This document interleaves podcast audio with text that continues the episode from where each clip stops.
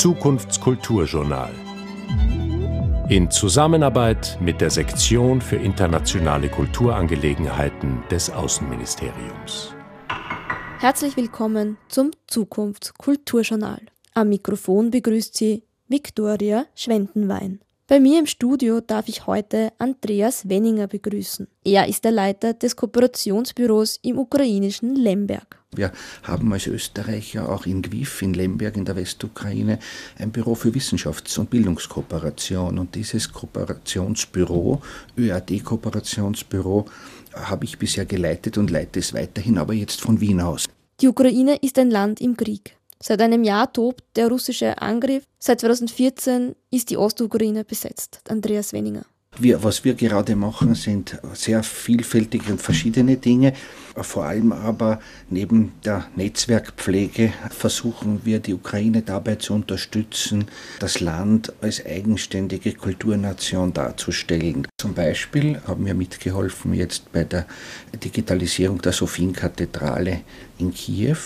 Und zwar federführend hier eingebunden war der Dombaumeister von St. Stephan, der als Partner der Sophienkathedrale dieses Projekt hier auf österreichischer Seite organisiert hat, mit einer österreichischen Firma. Also der Scanner ist ein österreichisches Produkt der Firma Riegel in Horn.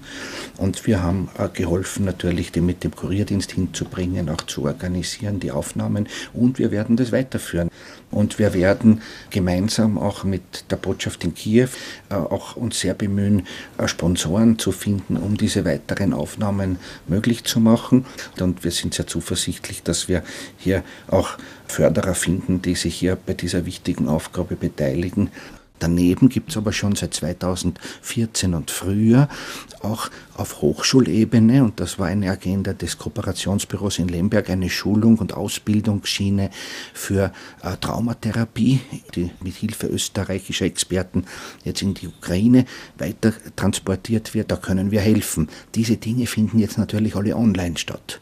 Nicht? Wir haben also Online-Seminare laufend, wir äh, machen das mit Dolmetschern, äh, die wir dazu holen äh, und, und bilden laufend also auch Therapeuten aus, hier vor allem in Traumatherapie und ähnlichen, also Behandlungsmethoden, die jetzt dort sehr gebraucht werden. Wie sieht denn nun der Blick in die Zukunft aus? Ja, also ambivalent. Sehr viele junge Menschen haben die Ukraine jetzt verlassen. Äh, es sind auch viele hier bei uns gelandet in Österreich, muss ich sagen, sehr gut ausgebildete, auch Künstlerinnen, Kulturschaffende, aber auch Wissenschaftlerinnen. Wir versuchen hier, diese Personen in unseren Kulturbetrieb und Wissenschaftsbetrieb zu integrieren, so gut wir können. Und da entstehen natürlich auch neue Kooperationen und Netzwerke, die wir nach dem Krieg als Ressource auch weiter äh, aktiv bearbeiten werden. Und natürlich äh, die Digitalisierung wird uns noch sehr lange befassen und auch die Ökologie. Das sind Themen, die sehr wichtig sind, weil der Krieg natürlich auch eine riesige Umweltkatastrophe ist und wir da aber Expertise haben auch. Also da sehen wir sehr viele Entwicklungsmöglichkeiten in Zukunft. Sagt Andreas Weninger. Er leitet von Wien aus das Kooperationsbüro in Lemberg.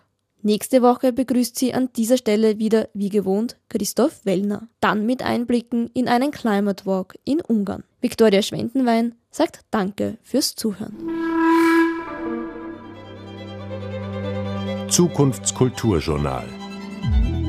In Zusammenarbeit mit der Sektion für internationale Kulturangelegenheiten des Außenministeriums.